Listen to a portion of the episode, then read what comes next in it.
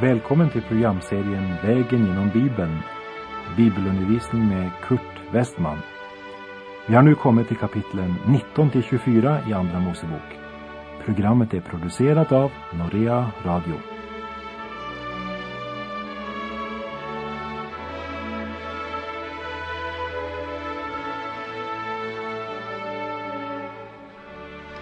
Vi har nu kommit till kapitel 19 i Andra Mosebok. Israels barn har nu kommit in i Sinais öken och Sinai det är ju platsen där lagen blev given. Och därmed så har vi kommit till den andra huvuddelen av Andra Mosebok som utgörs av kapitlen 19 till och med 24. Och det vi nu ska läsa om det blev lika avgörande för Israels barn som det de upplevde när de blev förda ut ur Egyptens träldom.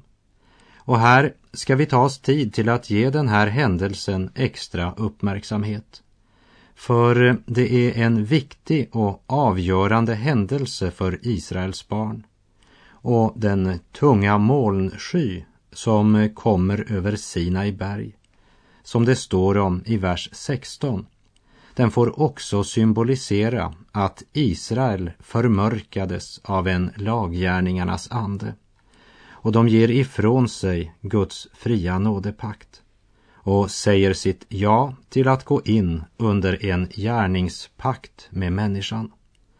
Och hittills så har ingen fiende kunnat stå sig mot Israels barn. Varken farao och hans här eller amalekiterna som vi minns från kapitel 17.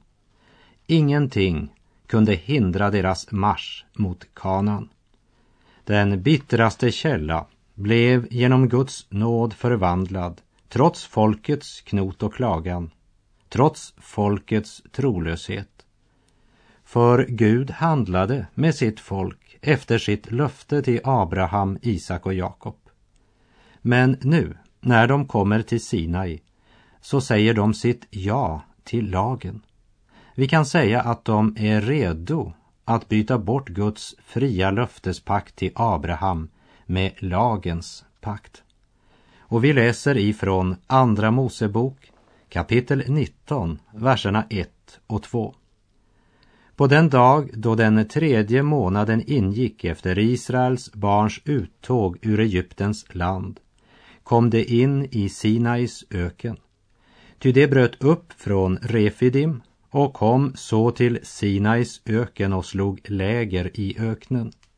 Israel slog läger mitt emot berget. De eh, har anlänt till Sinai, platsen där lagen ska ges. Gud ska än en gång handla i nåd med sitt folk. Han ska ge dem chansen att välja om de antingen vill att Gud ska leda dem på det sätt på vilket han har gjort i tiden helt ifrån de utvandrade från Egypten och tills de kommit till detta berg Sinai. Eller om de hellre ville motta lagen och acceptera den. Och vi läser i verserna 3 och 4. Och Mose steg upp till Gud. Då ropade Herren till honom uppifrån berget och sade så ska du säga till Jakobs hus. Så ska du förkunna för Israels barn. Ni har själva sett vad jag har gjort med Egypterna och hur jag har burit er på örnvingar och fört er till mig.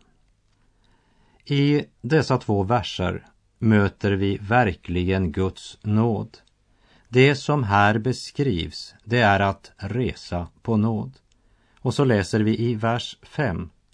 Om ni nu hör min röst och håller mitt förbund ska ni vara min egendom framför alla andra folk, ty hela jorden är min. Och när nu Gud frågar dem om de vill motta lagen så accepterar de med en gång. För de hade inte njutit av resan på örnvingar från Egypten till Sinai. De har varit trolösa mot Gud som bedragare. Lägg märke till att Herren tilltalar dem som Jakobs hus. Och Jakob betyder ju bedragare. Han säger vad de är, men talar också om vad Guds förkunnelse gör dem till, nämligen Israels hus. Gud påminner dem om vad han har gjort med egypterna och hur han har burit Israels barn på örnvingar. På vägen mellan Egypten och Sinai hade Israels barn haft sju händelser eller erfarenheter i vilka Gud hade fyllt deras behov. Han hade givit manna när de hungrade. Han gav vatten ur klippan då de törstade. Han gjorde den bittra källan söt vid Mara och han gav